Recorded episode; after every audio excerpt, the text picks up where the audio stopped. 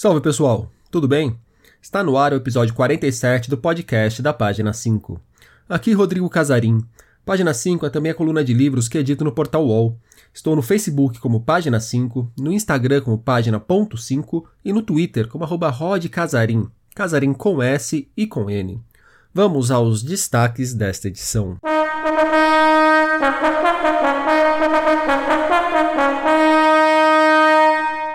Capa Preta, quatro clássicos dos quadrinhos de Lourenço Mutarelli reunidos num só volume. Os finalistas do Prêmio Oceanos, arquivos secretos da Segunda Guerra Mundial, curso com Clara Averbuck e inscrições para o Prêmio São Paulo de Literatura. Impressão minha, documentário sobre a cena de publicações independentes, a poesia de Juni Jordan, o poder das culturas africanas e o primeiro livro de Monique Malcher nos lançamentos.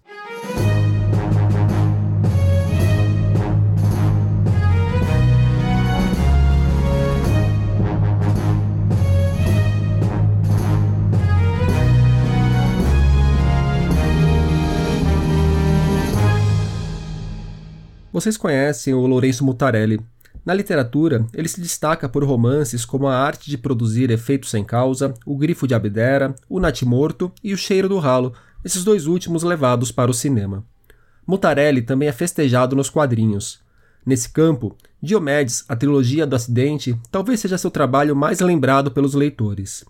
Isso porque durante muito tempo alguns de seus álbuns mais importantes ficaram longe das livrarias. Entre 1991 e 1997, Mutarelli levou para HQs muitos dos dramas que vivia ali pelos seus 30 anos, especialmente uma crise depressiva crônica. São quatro as obras que se destacaram nessa fase e transformaram o autor num dos grandes nomes da nossa contracultura. Transubstanciação, de 1991, Desgraçados, de 1993, eu Te Amo Lucimar, de 1994, e A Confluência da Forquilha, de 1997. Todas elas valeram a Mutarelli o troféu HQ Mix, principal prêmio de quadrinhos do país. E agora, depois de anos longe das livrarias e após terem se tornado artigos raros e bem disputados entre colecionadores, os quatro álbuns voltam ao mercado pela Comic Zone. Os trabalhos estão reunidos num único volume intitulado Capa Preta. O Ferrez, referência na dita literatura marginal, autor de romances como Capão Pecado e um dos editores da Comic Zone, falou um pouco sobre a importância dos trabalhos reunidos em capa preta para o quadrinho nacional e também contou um pouco de como foi resgatar esses clássicos do Mutarelli.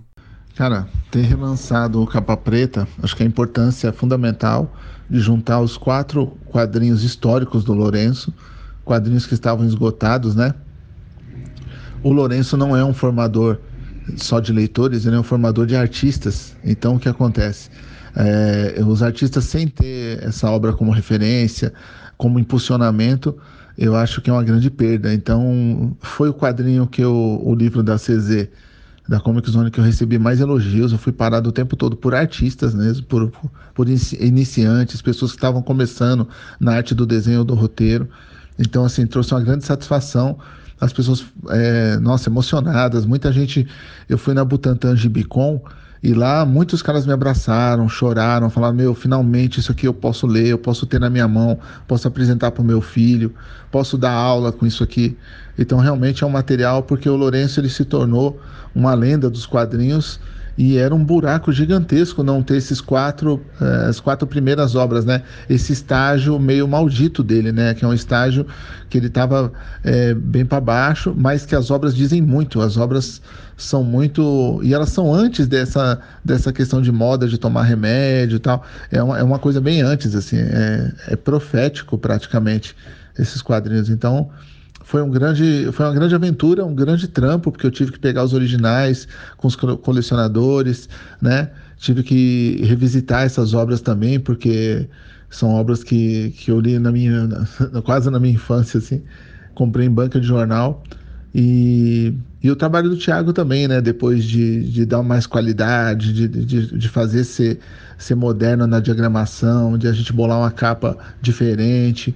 Então, realmente foi um, uma coisa assim. Foi uma pavimentação do quadrinho nacional, sabe? Precisava pavimentar isso. e foi o que a gente fez, assim, com, com muita. Eu sou fã dele mesmo, então, além de ser amigo, mas eu sou fã, e, e o Thiago também, então a gente ficou é, realmente, sabe, pegou, pegou isso como matéria-prima e para deixar um legado mesmo aí, para continuar esse legado do Lourenço. O Thiago, que Ferrez menciona, é o Thiago Ferreira, o outro editor da Comic Zone. E o Ferrez ainda falou sobre o peso de Mutarelli para a contracultura e a importância que transubstanciação, desgraçados, Eu Te Amo Lucimar e a confluência da forquilha tem ou pode ter para os nossos dias. Hoje ele se relaciona com a cena dos quadrinhos, é, nunca é tarde, então hoje muita gente está conhecendo o trabalho dele, muita gente está pegando como referência de novo, porque tem que pegar porque é um quadrinho que ele não é apegado a nada cristão, ele não é apegado a nada, sabe? É um quadrinho mesmo de contracultura, mano. Se você falar o que é contracultura nesse país autêntica, com certeza o nome do Lourenço está ali entre os três primeiros autores ali, certo? Se não estiver encabeçando a lista. Então, eu, eu, acho que conversa muito com essa nova geração e, e vai, vai fazer o que sempre os quadrinhos do Lourenço fizeram. E o que, e, e o que a literatura do Lourenço está fazendo agora, né? Que é trazer um novo tipo de artista, que é, é desmascarar um novo tipo de, de maldição que a gente tem nesse país, sabe? De oculto, de é mexer em temas que, que as pessoas geralmente não querem mexer. Então, é, vai revisitar tudo isso aí. O mercado de quadrinho hoje, ele tem uma tendência a ser um pouco conservador pela tradição que os caras vêm lendo super-heróis americanos e tal. E o, o Lourenço vem na contramão disso tudo. Nunca foi tão atual. Leio aqui um trechinho do que o Ferrez escreveu na apresentação de capa preta. Lourenço parece ter sobrevivido a tudo. Sabe aquele fim do mundo que escrevem nas HQs ou você vê em filmes e séries? Após o apocalipse, ele estará sozinho e não viveremos para ver outro igual. Mutarelli não passou pelo fim dos tempos, ele o fez. Quando Lourenço está sozinho, ele é arte.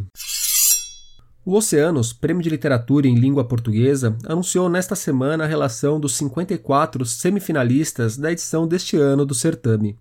37 deles são brasileiros, 15 são portugueses, um é de Cabo Verde e um é de Moçambique. Estão na semifinal títulos como Marrom e Amarelo, de Paulo Scott, Torto Arado, de Tamar Vieira Júnior, A Ocupação, de Julian Fuchs, Autobiografia, de José Luiz Peixoto, Deriva, da Adriana Lisboa, e O Melindre nos Dentes da Besta, da Carol Rodrigues. Deixarei o caminho com a lista completa para vocês conferirem. Conheceremos os finalistas e os vencedores entre novembro e dezembro. Pela terceira vez seguida, tive a honra de ser um dos jurados da primeira fase do prêmio. Três curtinhas. A editora Draco está passando o chapéu no Catarse para publicar a coletânea Arquivos Secretos da Segunda Guerra Mundial. O livro reúne oito histórias em quadrinhos ambientadas durante o conflito, numa mistura de imaginação com passagens baseadas em acontecimentos reais. Em narrativas com toque de ficção científica, terror e fantasia, surgem representações de soldados brasileiros imersos na guerra e de civis que lutam para sobreviver em cidades devastadas. Quem capitaneia o projeto, que envolve diversos artistas, é Rafael Fernandes. Detalhes sobre o financiamento no link que deixarei para vocês. A escritora Clara Averbuch está com inscrições abertas para o curso de escrita criativa que começará a ministrar no dia 5 de setembro. Destravar a escrita e resgatar a paixão são dois pontos que os alunos podem esperar das aulas, que contarão com exercícios, leituras e conversas sobre os conteúdos produzidos. Totalmente online, o curso tem oito horas de duração, divididas em encontros de duas horas cada. Por conta da pindaíba provocada pela pandemia, a Clara está oferecendo um desconto de 30% para quem quiser fazer o curso. O preço caiu de 600 para 400 reais. Dá para parcelar em até seis vezes. Quem quiser se inscrever, só mandar um e-mail para a Clara no endereço que eu deixarei na descrição do programa. E tem mais premiação. Estão abertas as inscrições para o Prêmio São Paulo de Literatura, que neste ano indicará o melhor romance e o melhor romance de estreia de 2019. As inscrições vão até o dia 8 de outubro. Os finalistas serão anunciados até a primeira quinzena de dezembro. Cada vencedor embolsará 200 mil reais. Informações em prêmio São Paulo de Literatura.org. Curte trabalho de pequenas editoras que apostam em projetos gráficos diferentões? Então tenho uma dica para você. Está disponível no YouTube o documentário Impressão Minha, que mostra um pouco da cena de livros e publicações independentes, principalmente aqui em São Paulo. Dentre as pessoas ouvidas para o filme estão a Bia Bittencourt, idealizadora da Feira Plana, que deve ser o evento mais famoso do setor, e os editores João Varela e Cecília Arbolave, da Lote 42.